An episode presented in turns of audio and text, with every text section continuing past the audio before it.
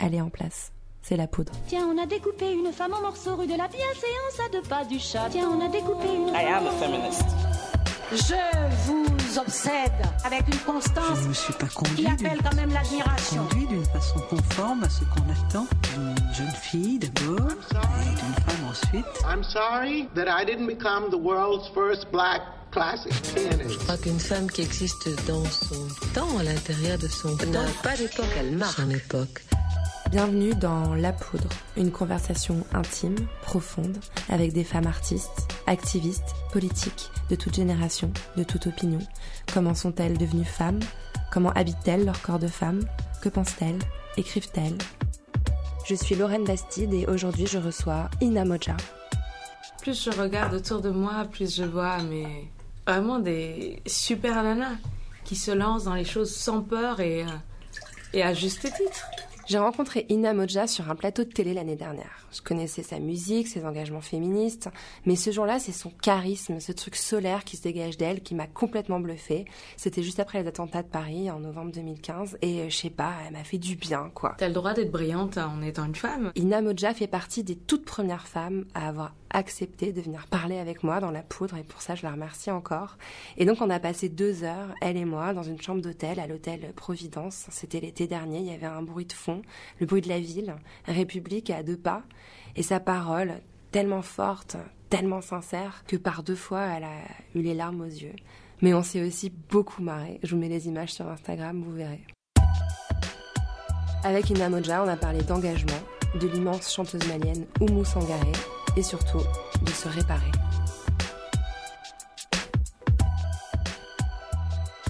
Alors Ina, déjà je dois vous avouer quelque chose. En préparant cette émission, j'ai pleuré en vous écoutant chanter. Alors, je suis un peu à fleur de peau en ce moment, c'est vrai. C'est un live, c'était l'émission euh, Alcaline en duo avec le chanteur Vianney. Et je vous voyais chanter Tombouctou, Mm. euh, cette chanson qui vient de votre dernier album. Vous chantez en bambara. Je vous vois solaire, hein, je vous vois belle. Et pourtant, vous chantez des choses extrêmement dures. Mm. Vous chantez la guerre, vous chantez euh, l'émancipation euh, impossible des femmes. Mm. Et, euh, et je vous vois souriante et féminine en train de dire des choses très graves. Et moi, dans cette espèce de déni de colère, de déni de peine, j'ai vu une métaphore de la condition féminine. Ouais. Qu'est-ce qui vous met en colère? Mais moi, ce qui me met en colère, c'est euh, que ce soit toujours euh, les mêmes personnes qui soient les plus vulnérables et les moins protégées. C'est les femmes. Et euh, en situation de guerre, c'est très dur pour nous au Mali, surtout dans la partie nord du Mali où la situation de crise humanitaire est vraiment, vraiment très grave. Et euh, les libertés sont régulièrement bafouées. Dans certains endroits, il n'y en a même pas mais particulièrement des femmes et des petites filles. Il y a eu des viols de petites filles, il y a eu des mariages forcés de petites filles, il y a, eu vraiment euh, des femmes obligées de, de se voiler complètement. Si c'est un choix personnel de porter un foulard, je le respecte, mais quand, quand c'est dicté à cause des intégristes et qu'il y a un terrorisme qui fait, qui fait régner la peur euh, dans le nord du Mali, ça me met en colère. Cette euh, dichotomie entre l'enthousiasme, la lumière que vous irradiez et la gravité des messages que vous portez, c'est quelque chose qui vous poursuit un peu, non? Mais ça, c'est quelque chose qui est lié euh, très fortement à ma culture. Parce que euh, en grandissant au Mali et en Afrique en général, j'ai grandi entre le Ghana et le Mali. Ma culture, c'est justement ce côté solaire et ce côté souriant est dû à, à ma force de volonté. Et dans la culture, c'est quelque chose qui est assez partagé. Au lieu de se laisser abattre, il faut se relever en permanence. Il faut en permanence avancer. euh, on n'a pas le temps, on n'a pas le luxe de se dire je vais lâcher. Parce que j'ai pas le choix en fait. J'ai pas le choix et avancer pour moi, me battre, c'est aussi ça, euh, me donner le droit d'être heureuse et faire tout pour être heureuse. Et je me dois ça, je me bats tellement en permanence pour euh, obtenir ce que je veux pour ma vie, pour ma carrière, pour euh, ma vie de femme, etc. Que je mérite, je mérite de, de- d'être, euh, d'être bien dans mes pompes. Donc vous avez grandi au, au Mali et au Ghana. Oui. C'était Mhm. comment grandir là-bas? C'était chouette. Je, je viens d'une famille de sept enfants. Mes parents ont en plus euh, élevé trois de mes cousines. Donc on était dix à la maison et euh, on était sept filles et deux garçons. Et Non, huit filles et deux garçons. Et, euh, et j'ai appris des, des uns et des autres comme ça, sans, sans, sans que ça n'enlève rien à, à qui je suis. Mes parents nous ont toujours inculqué le besoin d'être autonome et d'être euh, d'être unique quelque part. On a chacun nos personnalités. Ils nous ont incité à, ne pas forcément se ressembler et assumer qui on était avec euh, le bon comme le mauvais. Donc euh, c'était assez cool. Jusqu'à ce que j'ai 20 ans, je ne comprenais pas ce que ça voulait dire stress. Mais vraiment honnêtement, je, quand je lisais des magazines féminins, combattre le stress, dans ma tête, je me disais, mais qu'est-ce que c'est ce stress dont on parle je, je- je- Vraiment. À la fac, j'ai compris.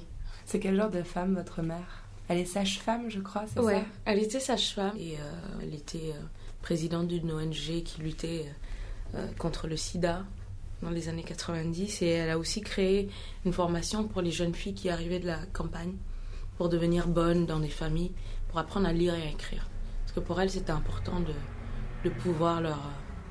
euh, qu'elles ne soient pas condamnées à avoir la même situation toute leur vie. Et donc c'est quelqu'un qui, qui encore aujourd'hui euh, m'inspire beaucoup parce que tout en étant extrêmement gentille et, euh, et douce, mais en même temps, elle est. C'est Margaret Thatcher, ma mère, vraiment. Elle, est, elle peut être très, euh, très volontaire. J'ai vu un- une image sur votre Instagram qui m'a fait Mm. sourire. Vous postez une photo de vos parents, très jeunes, très beaux, et vous Mhm. écrivez en légende My dad is so lovely and my mom is so damn fierce. Ouais. Mon père est adorable et ma mère est féroce. Ouais. Voilà, qui remet vraiment en cause des stéréotypes de genre. Ouais. Je trouve ça génial. Votre père, il est, il est comment? Mon père, il est. Mon père, c'est. euh, il a vraiment gardé son âme d'enfant. Il, il s'émerveille de tout encore aujourd'hui. Il a 76 ans. Il, il adore découvrir des nouvelles choses. Et c'est vraiment. C'est comme un grand enfant, en fait. Il a son âme d'enfant encore. Et pareil, c'est c'est un grand féministe. Il a, il a cinq filles et deux fils. Et il a toujours. Il nous a toujours boosté hein, pour qu'on soit. Il nous a toujours dit tu peux le faire. Tu peux le faire. Mets toute ton énergie. Et il nous, il nous incitait à nous battre en permanence. Et ça, c'est. Ça, c'était très chouette. Et entre lui et ma mère, ils ont chacun trouvé leur place naturellement, son rapport de force. Et j'ai j'ai eu de la chance d'avoir des parents comme ça. Vous êtes euh, devenue femme ou vous l'êtes de naissance? Je suis devenue. Je pense qu'en grandissant, naturellement, les femmes deviennent des jeunes femmes, deviennent des femmes. Les, les filles deviennent des jeunes femmes et deviennent des femmes. Et moi, j'ai eu ce processus qui a été complètement altéré parce que quand j'ai commencé à prendre conscience de l'excision, qui... J'ai été excisée quand j'étais enfant, j'avais 4 ans et demi. Et j'étais en vacances avec ma mère et mon petit frère au Mali et on devait... euh, Ma mère était là pour faire des, euh, des démarches administratives. Et un jour, elle est sortie, elle m'a laissée avec mon petit frère. Et la sœur de ma grand-mère, qui pensait que mes parents étaient un peu trop modernes et un peu trop euh, émancipés des traditions, m'a prise et m'a emmenée euh, et m'a fait exciser. Et je pense que ça, c'était tragique pour mes parents. Ça l'a été pour moi quand j'ai. Mon rite de passage de l'âge de l'enfant à, à, la femme a été euh, inexistant en fait. J'ai dû, moi, me réapproprier ça quand j'ai. euh, quand j'ai. Je me suis fait opérer. Je me suis fait opérer. C'était une chirurgie réparatrice pour réparer l'excision. Et ça répare physiquement, mais ça m'a aussi aidé à réparer psychologiquement. Vous aviez quel âge? J'avais. euh, J'avais 23 ans. Ouais. Ouais, j'avais 23 ans. C'était il y a, il y a une dizaine d'années. Il y a une phrase que vous employez au sujet de l'excision que je trouve euh, à la fois euh, troublante et belle. J'ai essayé de surmonter ce poids avec le plus d'indulgence possible. Ça veut Oui. dire quoi? Mais en fait, je, pour moi, c'était très important de pardonner, en fait. Et surtout de me rendre compte du contexte dans lequel ça a été fait. Ça a été fait, en ce qui me concerne, chacune de mes sœurs a vécu ça avec des personnes différentes. Moi, dans mon cas, c'était la sœur de ma grand-mère, qui est une femme qui n'a jamais été à l'école, qui ne savait ni lire ni écrire. La seule chose qu'elle connaissait, c'était les traditions. Elle était née, elle avait grandi dedans. Pour elle, c'était ça sa vérité. Et quand je suis arrivée au Mali, à- à 4 ans et demi, je parlais même pas français. Je parlais pas français, je parlais pas le bambara. C'est-à-dire que je communiquais avec ma grand-mère avec les quelques mots qu'elle avait appris en venant régulièrement nous rendre visite au Ghana. Et donc, je pense qu'ils ont dû se dire, oula, en pensant à mes parents, ces deux jeunes-là, ils éduquent leur enfant de façon un peu trop occidentale. Regardez-moi, cette pauvre petite, elle est même pas excisée, elle parle pas la langue, elle est complètement perdue. On va la ramener. C'était une façon de me ramener à la tradition et ça a été fait par, par ignorance en fait. Et encore aujourd'hui, l'excision est pratiquée par ignorance. C'est pas dans le désir uniquement de mettre la femme dans une place de la société. C'est quelque chose qui est, qui est vicieux, qui, c'est, une des raisons, mais la plupart des, filles qui sont excisées sont excisées, sont emmenées par des femmes. C'est une affaire de femmes. C'est ça qui est tragique. C'est que c'est une femme qui emmène la petite fille pour être excisée, et celle qui excise, c'est une femme. C'est des exciseuses. C'est pas des, c'est pas des hommes qui excisent, c'est des femmes qui excisent. Donc, c'est une tradition qui est euh, perpétrée de génération en génération par des femmes. Et les, la seule façon d'arrêter ça, c'est de pouvoir sensibiliser et éduquer, en fait. Et moi, quand ça m'est arrivé, effectivement, tu, tu, tu occultes complètement la douleur physique parce que c'est trop intense, c'est fait sans anesthésie, c'est dans ta chair. À 4 ans et demi, tu es quand même conscient des choses. Et donc, j'ai occulté la douleur, j'ai occulté le maximum de choses. Et, et par contre, quand tu, quand tu es ado et que tu commences à te rendre compte que tu n'es pas comme les autres, et que euh, tout le monde n'est pas passé par là et que surtout euh, euh, après mon bac je suis venue vivre ici. Donc tu arrives en Europe et tu es encore moins que les autres. Tu es encore différente des autres. C'est un lapsus hein. Mais c'est comme ça que je me sentais. Tu te dis bah je suis pas je suis moins femme. Je serai jamais complètement femme. Je suis pas une vraie femme. Et tu te dis mais qu'est-ce que je suis alors si je vais pas devenir une femme qu'est-ce que je vais devenir, qu'est-ce que je suis? Là, tu remets en question toute ta place dans la société, toutes tes capacités. Je me sentais pas capable d'accomplir quelque chose parce que tu te dis, mais je suis, je suis rien du tout. Comment est-ce que je peux devenir quelqu'un? Quelque part dans ta tête, il y a quelque chose qui, qui te, qui t'enlève ton estime de toi-même. Et, euh, et l'estime de soi, c'est une des choses les plus importantes. C'est ce qui te permet vraiment de pouvoir euh, croire en toi, de pouvoir faire quoi que ce soit en fait c'est d'être euh, sans arrogance, d'être conscient que tu as des compétences et des qualités et des euh, pouvoirs euh, pour pouvoir avancer dans la vie. J'ai dû, j'ai dû passer par une thérapie pour, pour vraiment gérer ça en fait. L'espèce de dualité dans ma personnalité où je suis hyper combative mais en même temps où tu te dis mais t'es, t'es pas, j'avais vraiment le syndrome de, de, la fraude. J'avais l'impression d'être une fraude parfois, même quand j'accomplissais des choses toutes simples comme euh, passer mes diplômes. J'ai fait une école de commerce et une fac de lettres et langues en même temps. Je faisais ces trois choses en même temps. Donc, euh, et vous étiez mannequin aussi, je crois, au même oui, moment. Oui, oui, oui, pour gagner ma vie, parce que vu que je viens d'une famille de sept enfants, j'avais besoin de pouvoir me prendre en charge en arrivant ici. J'étais jamais fière de moi. C'est impressionnant. J'étais jamais fière de moi. Pourtant, il y a quelque chose que j'ai lu dans votre biographie qui, moi, m'a impressionné. À l'âge de 15 ans, vous frappez à la porte de Salif Keita, qui est quand même un des plus grands musiciens euh, du Mali, en lui disant Je veux faire de la musique, guidez-moi. Et il vous accueille. Et mm. comment on fait pour avoir l'impertinence, le courage de faire ça à 15 ans seulement? J'ai dû me préparer longtemps pour aller voir Salif. Pendant une semaine, je réfléchissais à qu'est-ce que j'allais lui dire, qu'est-ce qu'il allait me répondre, et s'il me répondait quelque chose, qu'est-ce que j'allais lui répondre en retour? Donc c'était c'était pas facile, mais euh, j'avais j'avais envie de faire de la musique et personne dans ma famille n'en fait, donc je me disais au pire qu'est-ce que je risque qu'il me chaste chez lui, mais au moins je pourrais dire que je suis allée chez lui et, et que Salif Keita m'a chassé de chez lui. c'était c'était aussi une façon pour moi de pouvoir avoir euh, la confirmation que ce que j'étais en train de faire n'était pas euh, n'était pas un non-sens quoi. Parce que lui justement il a une histoire qui est il revient de tellement loin en grandissant en albinos en Afrique. C'est très très dur. Et donc euh, il avait réussi à faire de quelque chose qui était euh, censé être un, vrai frein, et même plus qu'un frein, une énorme barrière, il a réussi à, le dépasser et à, devenir qui il est. Et donc pour moi c'était super inspirant.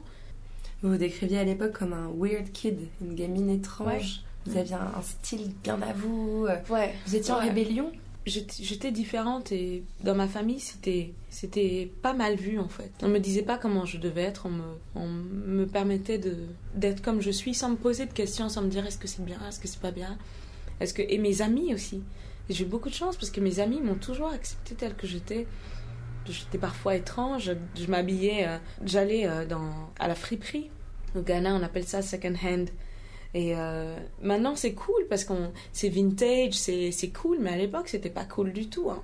C'était euh, des vêtements usagés, portés par d'autres choses, mais je trouvais des t-shirts de, de groupes de rock que j'aimais bien. euh, et je, fabriquais des trucs parce qu'en plus, comme j'étais très maigre, je pouvais pas m'habiller comme les autres parce que ça m'allait pas forcément. Et, et je me suis dit, bon, quitte à être différente, autant, autant porter ce que j'avais envie de porter. Ça vous a apporté quoi la musique? Mais je pense que la musique, c'était un, vrai échappatoire. Parce que j'ai toujours adoré raconter des histoires, écrire des petites histoires. Et j'adorais la musique. Donc à un moment, je me suis dit, et si je faisais en sorte que les deux se retrouvent?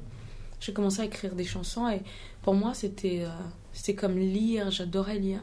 C'était vraiment le moment pour moi. Dans une famille on est dix gamins, moi, je suis en plus, je fais partie des plus jeunes. Tu as besoin d'avoir ton petit, euh, ton espace, ton monde, ton. Et ça faisait partie de mon, de ma rêverie en fait. Ça faisait partie de ce qui me protégeait dans la vie. Et je suis contente d'avoir pu en faire mon métier parce que ça me permet de continuer ça en fait. Créer pour moi, c'est, euh, c'est ce qui me permet de me sentir vivante en fait. Moi, Il y a une chanson en particulier dans votre album qui, euh, je, je la pense universelle, Euh, c'est Bot People, Ah, que vous chantez avec Oumou Sangaré, Mm. qui est une immense star euh, au Mali. Oui, Euh, J'aimerais qu'on l'écoute. d'accord.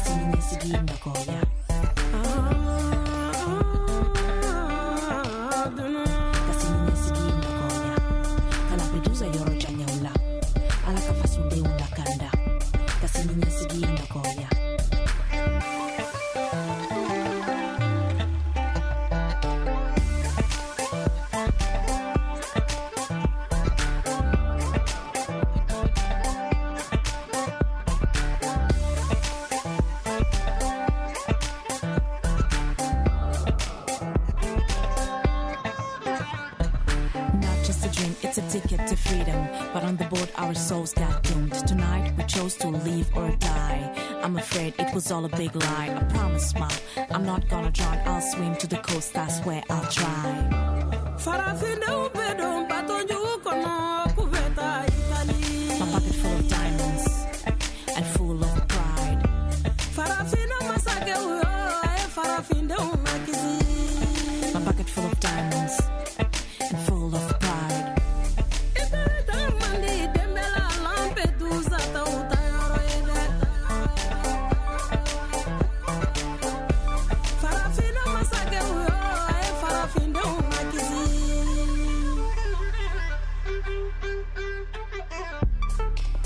L'arrivée en studio, j'avais créé la chanson et euh, je lui ai on avait déjà parlé du thème et, euh, elle s'est mise devant le micro. Mais tu prends un peu de temps, histoire de. Elle avait rien écrit encore. Elle s'est mise devant le micro, elle a chanté ça. Et après, elle me dit, ouais, si tu veux, je peux faire autre chose, ça te va?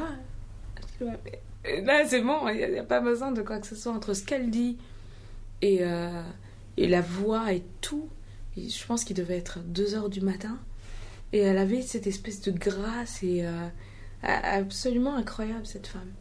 Donc oui, c'est une chanson où il est question en fait euh, des, des- des- des migrants qui traversent la Méditerranée. On parle Exactement. de Lampedusa dans la On chanson. parle de Lampedusa. J'avais écrit cette chanson puisque j'avais vu euh, ce bateau qui s'était renversé avec 500 personnes dessus, juste à côté de Lampedusa. Et mon compagnon est artiste et il fait de l'art social. Et il est euh, italien et croate. Et donc, on était en Italie quand c'est arrivé.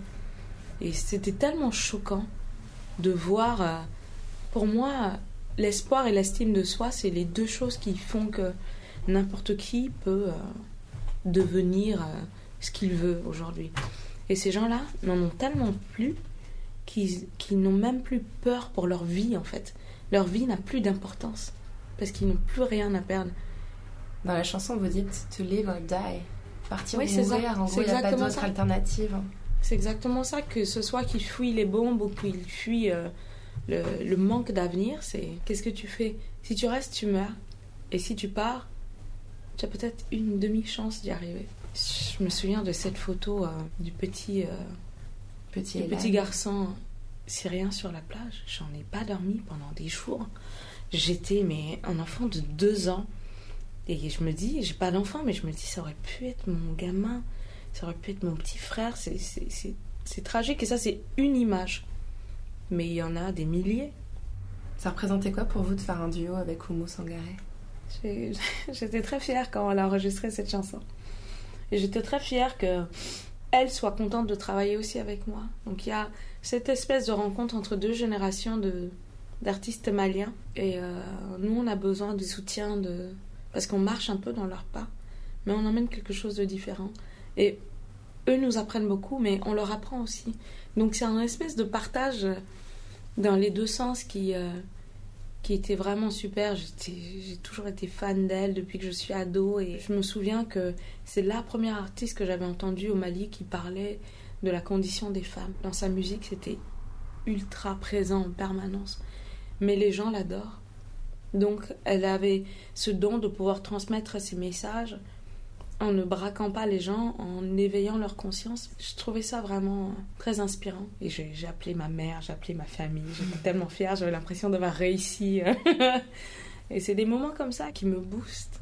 Sur vos albums, non seulement vous êtes auteur, compositeur, Mm. interprète, mais vous Ouais. êtes aussi euh, tourneur, producteur. euh, euh, Aujourd'hui, vous, oui. vous contrôlez tout. Est-ce que c'est difficile en tant que femme d'imposer sa vision, d'être le leader d'un C'est projet très comme ça difficile. C'est très difficile, ne serait-ce que par rapport à ma musique. On attribue systématiquement le crédit de mon travail à la première personne masculine qui va être à côté de moi. Je me souviens, il n'y a pas longtemps, j'ai dû faire rectifier quelque chose parce que c'est toujours sous la houlette de accompagner de. Mais en fait, ce qui est génial, c'est que sur ce projet, c'est moi qui ai emmené tous les gens. Ces gens-là, j'ai eu la grande chance d'avoir leur confiance et je les ai emmenés dans le projet. Je les ai emmenés vers quelque chose qui qui n'est pas très commun, cette, ce- cette rencontre de la musique malienne avec des, des influences hip-hop et électro. J'ai emmené quelqu'un comme Sheikh Tidiane Sek, qui est un, un des piliers de la musique malienne, qui m'a beaucoup appris. Je lui ai appris aussi quelque chose. Et lui le dit tout le temps, que notre travail, c'est justement, c'est un échange. Et pareil, tous les, tous, les, tous les mecs qui sont dans le projet, je les emmène avec moi, je les ai convaincus de, de la faisabilité du projet, je les ai convaincus de l'idée artistique, etc. Chaque fois, je dois bien préciser que je suis le leader du projet. Je suis la tête artistique du projet. Même si je travaille avec d'autres personnes, c'est toujours oui, euh, grâce à machin. J'ai eu la chance que des artistes comme Oxmo ou, ou Moussangaré Oxmo me suivent. qui est sur Puc- euh, qui est un mec extraordinaire, qui euh, on, on dit ok super, nous on, on aime bien ce projet que tu es en train de faire, on a envie, euh, on est, on est d'accord pour y participer. Ça c'est très cool, mais le fait que les gens ne m'accordent pas le crédit de mon travail parfois, avant c'était frustrant, mais maintenant je suis juste tellement submergée de responsabilités que j'ai même pas le temps d'y penser. Comme je suis pas bien épaisse, on a l'impression que je suis pas capable de le faire. Et la chance que j'ai, c'est que Je suis la seule femme sur la tournée, mais les mecs avec qui je bosse me respectent parce qu'ils voient que je travaille sans relâche, sans relâche, sans relâche pour passer euh, d'une étape à une autre. Et, euh, et la seule façon pour moi artistiquement de- d'exister, c'était de tout faire moi. Il y a un mot d'ailleurs que vous employez très souvent dans vos interviews pour parler de votre éducation, mais aussi de votre façon de travailler aujourd'hui, c'est autonome. Est-ce Oui. que pour vous c'est la clé de l'émancipation féminine, l'autonomie Complètement. Moi, j'ai pas attendu qu'on me dise que je pouvais faire ma tournée. J'ai eu beaucoup de gens qui m'ont dit que je pouvais pas le faire parce que la musique que je faisais n'avait pas de sens. Dans le sens où, qu'est-ce que tu fais? Est-ce que tu es moderne ou est-ce que tu es traditionnel Tu veux être les deux, mais c'est pas possible, il faut faire un choix. Et tu passes pas à la radio et tu fais pas ci et tu fais pas ça. Aujourd'hui, on est dans un monde qui est en crise. Donc autant assumer à 100% notre propre format et avoir des formats individuels au lieu de vouloir chacun rentrer avec des chausse-pieds dans un moule qui ne nous correspond pas. Donc euh, l'autonomie me permet aujourd'hui d'avoir la liberté de pouvoir proposer au moins quelque chose. Après, ça plaît ou ça plaît pas, il y a des gens qui adhèrent, il y a des gens qui n'adhèrent pas, mais au moins on existe. Pour certaines personnes, tourner en Afrique, c'est tourner à l'étranger, mais je suis africaine, je suis malienne. Si vous me dites que je peux pas tourner chez moi parce que ça n'a pas de sens, euh, je, dois pouvoir me prendre les choses en main et me faire tourner en Afrique. Vous êtes autonome et aussi hyper engagée pour les droits des femmes, et ça fait plus Ouais. de 10 ans. En fait, Mm. Euh, vous avez commencé, euh, oui, c'est ça, il y, a, il y a 11 ans. Qu'est-ce qui vous a poussé au départ à avoir envie de vous engager? Je pense que c'est parti de ma propre histoire en fait. Je crois que j'avais besoin pour dépasser ce- ce- cette espèce de fardeau que j'avais de qui me liait vraiment à pied et poing de ma propre excision de, de ce que ça voulait dire. C'est-à-dire que j'avais j'étais censée être un certain type de femme qui avait une certaine place dans la société. Et euh, ça m'a révoltée et puis euh, quand je vois que encore aujourd'hui on travaille égal, on n'a pas salaire égal. On n'a pas les mêmes chances, même si on est en 2016, et ça partout dans le monde. À un moment donné, je me suis dit, grâce à ma propre histoire, je peux protéger d'autres personnes qui auront plus de chances que moi. Et j'ai commencé vraiment en me disant, mais j'ai pas envie que d'autres petites filles euh, vivent euh, ce que moi j'ai vécu et deviennent des adultes qui, qui doivent faire face à ce que ce à quoi je suis en train de faire face aujourd'hui. Avec le temps, je me suis rendu compte que ça va au-delà de ça, parce que toutes ces, ces violences faites aux femmes et euh, ces limitations de droits, pas de, de, de chances qui ne sont pas égales, ça fait en sorte que les opportunités ne sont pas égales. Le- la crédibilité n'est pas égale. Et à partir de là, j'avais du fuel pour vraiment m'investir dans ça. Oui, parce que vous militez 100%. aussi euh, au sein de l'AMREF, une ONG euh, Mhm. qui, qui promeut la santé publique en Afrique. Vous êtes aussi assez engagée euh, auprès des sages-femmes africaines. Oui. C'est un hommage à votre mère. En- entre autres. Mais l'AMREF, en fait, quand, quand j'ai découvert leur travail, ils ont une très belle campagne qui s'appelle Stand Up for African Mothers. Et ma mère, en étant sage-femme, a vu des femmes mourir en couche, liées à l'excision ou liées au fait qu'il n'y avait pas les moyens médicaux nécessaires pour... euh, Ça semble aberrant aujourd'hui qu'une femme euh, meure en donnant naissance, mais il y a plein d'endroits en Afrique où ça arrive encore. Et donc quand j'ai su ce qu'ils faisaient comme travail, je me suis dit, mais c'est un signe. Ma mère était sage-femme. Et en plus, et je me suis dit, mais euh, la femme africaine aujourd'hui est une des femmes les plus vulnérables au monde. Et le fait qu'elle soit si peu protégée, juste en... C'est le pilier de l'Afrique, la femme africaine. Votre engagement, il passe pas que par l'Afrique. Vous êtes aussi marraine d'une maison des femmes à Saint-Denis. Oui. C'est quoi les besoins à Saint-Denis? Ce projet magnifique de docteur euh, Atem, en fait, est euh, chef de service de la maternité de Saint-Denis. Et c'est elle qui a eu l'idée de créer cette maison de femmes. Et c'est un projet extraordinaire. Elle s'est battue au- auprès de plein de gens. Elle allait voir des fondations. Elle a réuni les fonds nécessaires pour pouvoir construire. Elle a eu le, le parking de l'hôpital pour pouvoir construire cette maison des femmes. C'est la première maison des femmes en France. Et euh, accueillir des femmes qui ont besoin d'un planning familial, qui ont besoin d'être accompagnées, qui euh, subissent des violences, qui euh, vivent dans des conditions de pauvreté ou pas, ou qui ont juste besoin de, de paroles. On est là pour les femmes. Et c'est quelque chose de très important. Je pense que le jour où on aura une, euh, une égalité et, et plus de violence liées au sexe, euh, on aura fait un grand, grand pas. Vous avez réalisé aussi une chanson, un clip, La valse de Marie-Laure, avec Oui. votre, votre, votre compagnon, Oui, pour dénoncer les violences conjugales, cette fois euh, n'importe où. Ouais, exactement. Les paroles de- de la chanson sont d'une violence extrême. Il y a Madame Azuelos qui a créé ce, ce mot-là qui s'appelle la gynophobie Ouais. et qui a créé tout un mouvement autour de ça. Je trouve ça vraiment intéressant parce Mhm. que il y a régulièrement des violences faites aux femmes, tout simplement parce qu'elles sont des femmes. Et la valse Marie-Laure, c'était quelque chose de très important pour nous. On, on voulait juste euh, donner une voix à, à ce problème. Je me doutais pas que ce serait aussi difficile d'avoir des partenaires pour, euh, pour nous soutenir dans ça. Ah ouais. Dès qu'on parle de violence faite aux femmes, les gens se ferment. C'était vraiment, vraiment choquant. Au, au bout de six mois, on s'est dit, mais c'est pas possible. Des gens avec qui, qui, étaient, euh, qui auraient été super heureux d'investir euh, financièrement pour que je vienne chanter French Cancan à un bel événement pour eux, étaient complètement fermés pour qu'on pour qu'on crée une plateforme pour parler des violences faites aux femmes. Plus on, avait du mal à être soutenu, plus on se disait mais il faut vraiment qu'on on- on le fasse. Et il y a plein de gens qui m'ont dit oui mais tu comprends, tu, tu vas vexer beaucoup de gens et puis tu vas te fermer des portes en tant qu'artiste, tu peux pas parler de tout et tu te dis mais si nous on n'en parle pas, qui va en parler? Faut dire que je connais peu d'artistes, surtout de votre génération, qui soient aussi engagés sur autant de fronts à la fois. Là, on a parlé rapidement euh, de l'Afrique, de la Maison de Femmes à Saint-Denis, des violences faites aux femmes. Il y a aussi eu le cancer du sein. Et je me suis posé la question qu'est-ce qui, qu'est-ce qui vous pousse à donner autant? Est-ce que, personnellement, je veux dire, est-ce que c'est une façon pour vous de rendre ce que vous avez, ce qu'on vous a donné? C'est une façon de rendre, mais pas que. Parce que moi, je viens aussi d'une. Mon excision a été aussi une violence. Donc je viens de là et je sais que, comme moi, beaucoup de femmes ont besoin d'avoir un, entourage, d'avoir euh, un, encadrement, en fait, pour euh, se sortir de ça. Et euh, ma, propre, ma propre expérience m'a motivée au départ, mais aujourd'hui, c'est juste que plus je travaille dans ça, plus je me rends compte des besoins qu'il y a sur le terrain. C'est, c'est hallucinant comment euh, on a besoin de, de faire évoluer les choses. Et euh, plus on fait, plus on se rend compte qu'il y a à faire. Et moi, ça me. Ça me je sais pas comment dire ça. Ça vous répare encore un peu?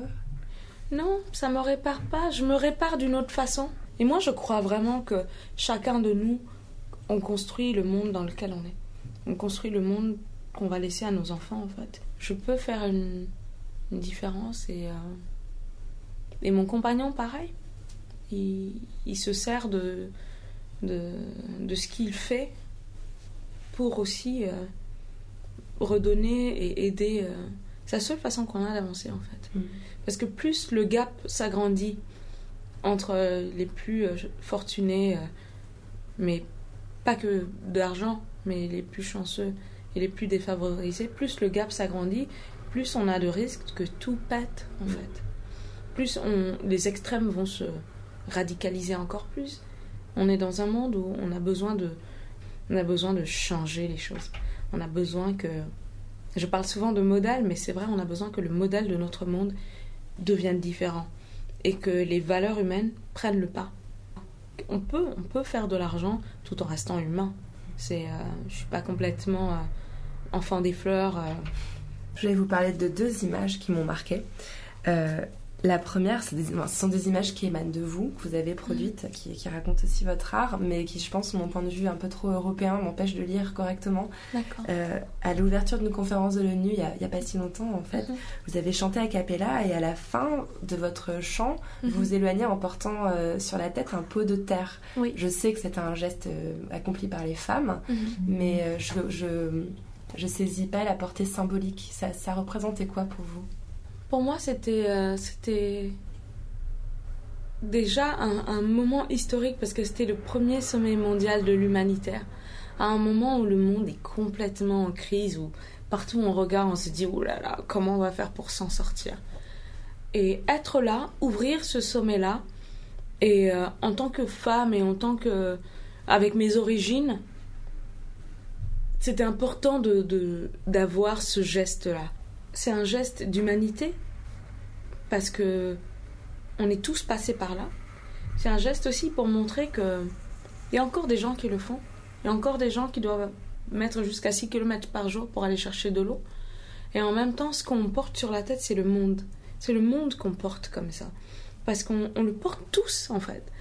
Et euh, souvent, je parle avec euh, des amis qui trouvent que je suis un peu trop passionnée euh, dans ça et qui pensent que c'est complètement idéaliste. Mais ce monde-là, aujourd'hui, tous ces dirigeants, tous, tous les gens qui étaient là se sont réunis pour dire, OK, on peut, on doit faire quelque chose. L'huma- l'humani- L'humanitaire doit revenir vraiment en première place de, de tous les engagements que les différents États, etc., que les différents organismes euh, ont dans leur projet.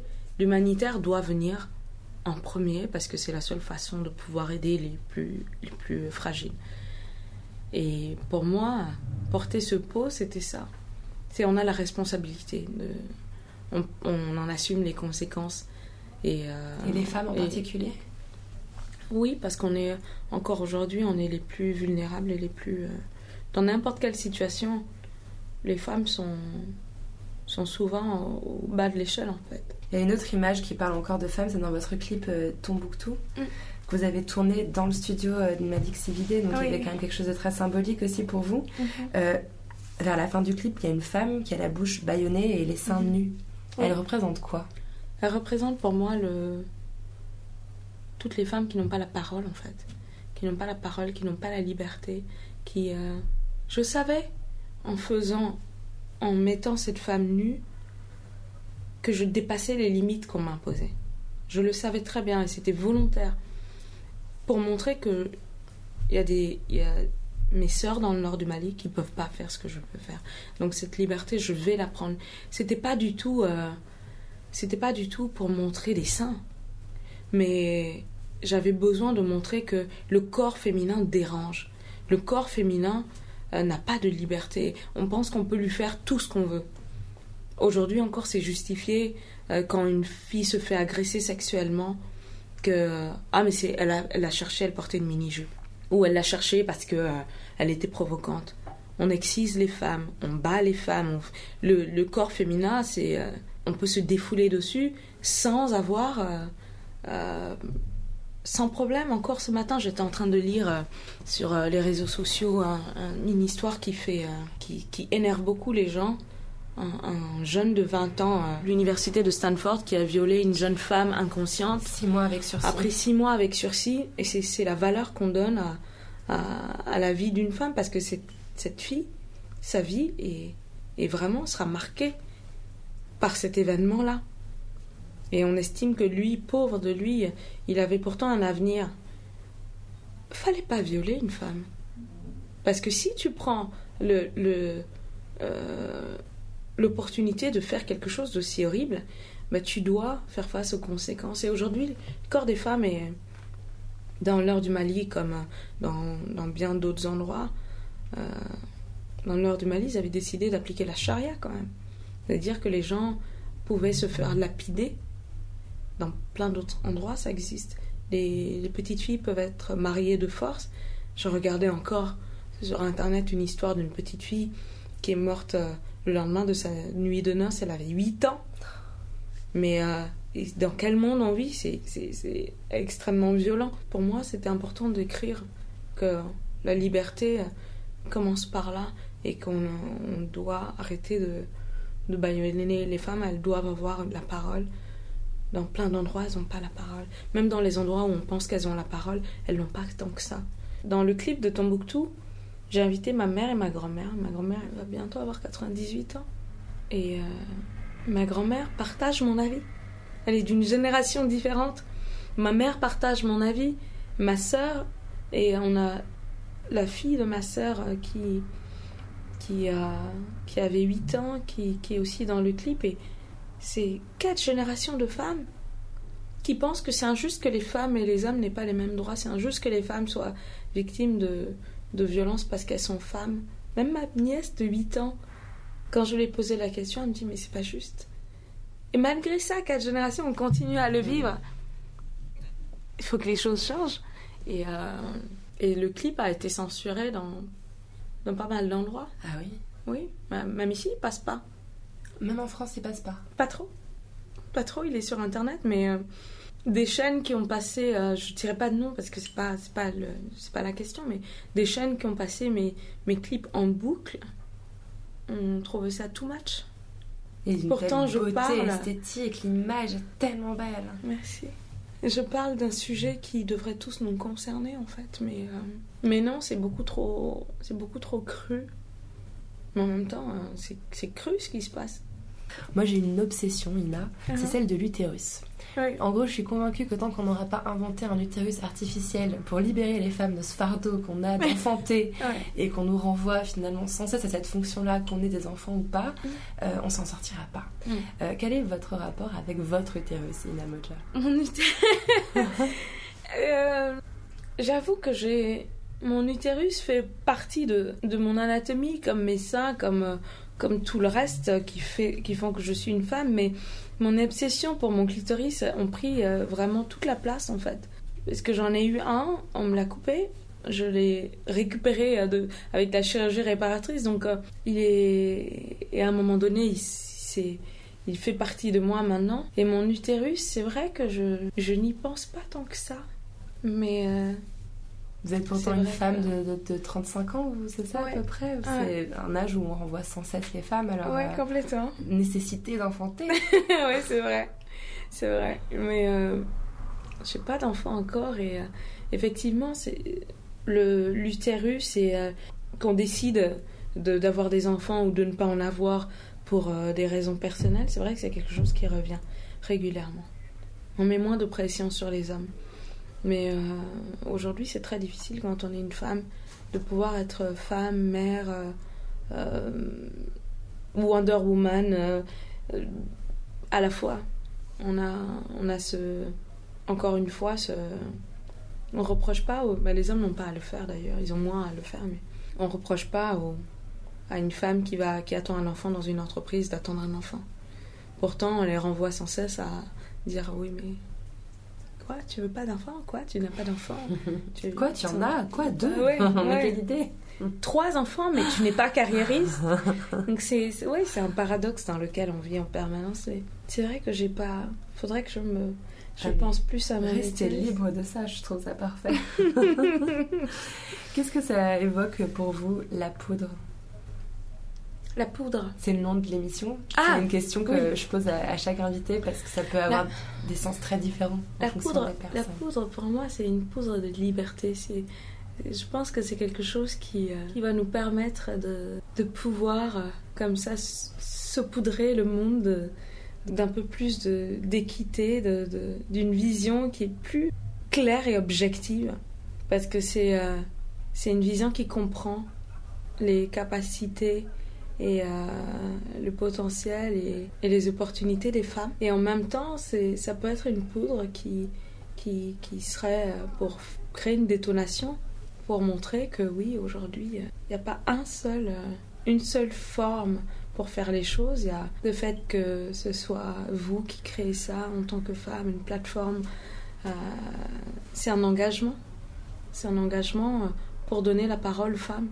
Et de le créer, vous retroussez les manches et vous, euh, vous faites quelque chose qui, qui n'est pas forcément attendu. Et ça, c'est, c'est un énorme pas. Quand je regarde autour de moi, je vois de plus en plus de femmes qui, qui ont leur vie en main et qui se créent leur plateforme à 100%. Et ça, je peux que, euh, que l'admirer et, envoyer des kudos parce qu'on est tous un peu. Moi, j'ai ce truc un peu. euh, on est tous un peu des sœurs et il y a cette euh, synergie entre femmes qui va faire qu'on va motiver les autres à nous soutenir aussi. Et c'est, c'est un bel engagement, la poudre. Merci beaucoup, Ina Moja. De rien. Merci à Ina Moja d'être venue faire parler la poudre avec moi. Si vous avez aimé l'émission, le mieux c'est de nous le dire avec des étoiles, 5 de préférence, sur iTunes. Vous pouvez aussi nous rejoindre sur les réseaux sociaux Twitter et Instagram où nous partageons toutes les recommandations culturelles de nos invités. N'oubliez pas de vous inscrire à notre fabuleuse newsletter sur notre site nouvellesécoutes.fr et cliquez sur La Poudre. La Poudre est une émission produite par Nouvelles Écoutes. Elle est réalisée par Aurore Meyer-Mailleux avec Zisla Tortello, assistante de production, et Zaki Halal pour le mixage. Retrouvez toutes nos émissions sur nouvellesécoutes.fr.